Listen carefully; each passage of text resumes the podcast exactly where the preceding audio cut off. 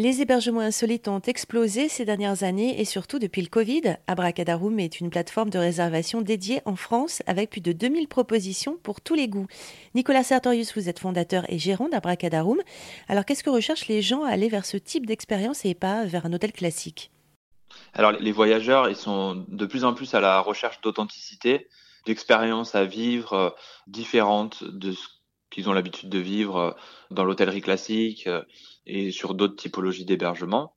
Euh, ils veulent de l'authenticité, ils ont de plus en plus une sensibilité écologique, donc ce qui les amène à aller sur ce type d'hébergement, qui sont dans la majorité des cas des hébergements qui sont construits de façon responsable et en ayant une démarche également éco-responsable c'est les quelques euh, raisons qui font que les, euh, les clients euh, aiment ce, ce type d'hébergement. Ce qu'il faut savoir, c'est que l'émergence de ce marché de l'insolite s'est fait aussi avec l'émergence de la notion de court séjour. Aujourd'hui, voilà, les, les, voyageurs ont tendance à partir plus souvent, pas trop loin de chez eux, à moins de 2-3 heures de chez eux. Ils partent plus souvent et peuvent se faire plaisir du coup sur des voilà des hébergements plus insolites, plus uniques qui ont des prestations euh, qui sont proches de l'hôtellerie hein, très souvent.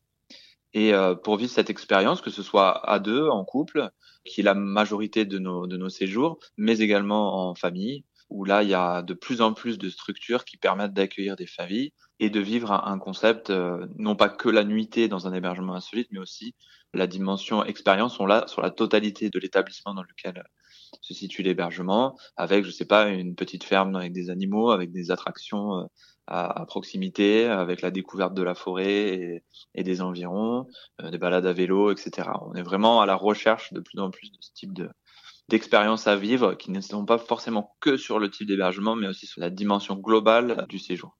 Il y a quoi comme type euh, d'hébergement justement euh, insolite originaux? Alors, nous, sur Abracadarum, on a plus de 30 typologies d'hébergement insolites. Ça va des plus classiques, on va dire, qui sont les cabanes dans les arbres, les cabanes sur l'eau, les cabanes sur pilotis, à d'autres typologies qui sont, on va dire, plus ouvertes sur le ciel, comme les bulles transparentes ou les dômes géodésiques. Et on voit aussi euh, de plus en plus euh, arriver euh, ce qu'on appelle les concepts de tiny house, qui euh, depuis 2-3 ans sont en train de véritablement exploser parce que du coup on peut vivre une expérience un peu n'importe où hein, en pleine nature. Une fois qu'on a posé sa tiny house c'est assez incroyable et euh, voilà des cabanes végétalisées. On a aussi nous une catégorie qui s'appelle des inclassables où là on peut pas catégoriser la typologie de l'hébergement. C'est vraiment le constructeur ou, le, fabricant. Voilà l'imaginaire de ces constructeurs sont parfois assez incroyables. Et on se retrouve avec des hébergements qu'on ne peut pas catégoriser parce qu'ils sont, sont vraiment très, euh, très originaux et, et très différenciants. On peut en profiter aussi dans tout type d'environnement, que ça, peut être vu sur la montagne, ça peut être dans la forêt, mais voilà, toujours euh, dans la nature finalement. Oui, dans la majorité des cas, on est sur des hébergements, comme je le disais, dans des milieux ruraux, dans la nature, euh, dans des régions qui sont très naturelles, parce que les gens sont vraiment à la recherche de ça. Donc automatiquement, les hébergeurs qui l'ont compris euh, et, les gestionnaires exploitants développent ce type de structure euh, dans ces milieux-là. Donc on est soit euh, en forêt, soit en bord de mer, soit dans un environnement campagne, donc voilà assez retiré. On a des hébergements qui sont vraiment très isolés. Hein. Même une catégorie, une thématique d'hébergements qui sont vraiment isolés et sur lesquels on n'a aucune visibilité sur sur une route ou sur sur un autre hébergement. C'est très varié. On a même des hébergements qui sont en bordure de, de rivières, euh, sur le canal du Midi par exemple. Euh, voilà. Mais c'est toujours le dénominateur commun, c'est la nature. C'est loin de tout, loin des grandes villes. Voilà. C'est se déconnecter aussi pas très loin, c'est vrai que vous proposez euh, donc sur la plateforme des hébergements à moins de deux heures de chez nous. Donc il y a une volonté aussi de voilà de pas avoir à, se fatiguer à aller loin ou à utiliser la voiture trop se déplacer. C'est ça. Donc chez nous, en fait, on a un, moteur de recherche qui permet de filtrer à moins de deux heures de, chez moi. Pourquoi? Parce qu'on s'est rendu compte en fait que les clients sur ce type de séjours qui sont très courts, hein, chez nous, euh, le séjour moyen il est de 1,3 nuits. Donc vous imaginez bien, c'est très court. Ça peut être en semaine ou les week-ends. Le voyageur part euh, avec sa famille ou en couple à moins de deux heures de chez lui. Les clients chez nous, en moyenne, font 250 km pour aller séjourner dans un hébergement euh, insolite.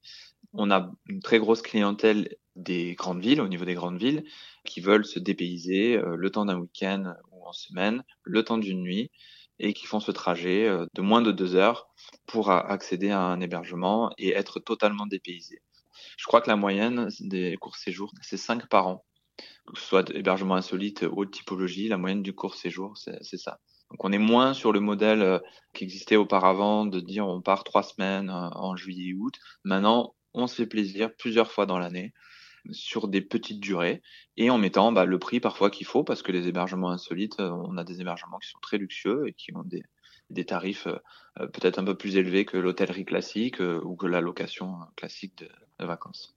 C'est assez intéressant aussi parce qu'on peut visualiser sur la carte euh, où vous proposez les, hébergements insolites. Donc finalement, euh, il y, a aussi cette entrée-là, on peut voir autour de chez, soi et pas forcément chercher à, l'aveugle. Il y a des choses vraiment euh, partout en France et à côté de chez nous. Oui, en effet, le territoire est, très pourvu en hébergements insolites. En Europe, on, est, on fait partie des deux plus gros marchés avec l'Angleterre. C'est un marché qui a émergé dans les années 2000-2005 euh, et qui a connu une croissance forte. Et, euh, et voilà, on a commencé avec les cabanes dans les arbres, euh, qui étaient avant un peu plus rustiques, on va dire. Pour ce, voilà, on se tourne de plus en plus vers le confort, tout en gardant cette dimension éco-responsable.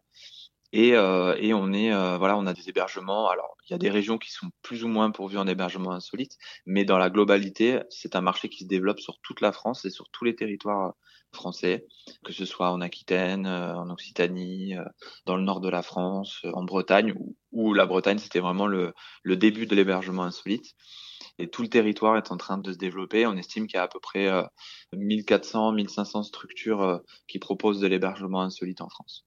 Ah, donc c'est des endroits quand même qui respectent la nature, qui permettent de, se déconnecter, qui sont souvent dans, des matériaux euh, voilà, responsables. Et en plus, euh, à chaque fois qu'on fait une réservation, on fait aussi euh, une bonne action. Qu'est-ce qui se passe Vous êtes associé avec, avec une association? Qu'est-ce que ça va donner tout ça?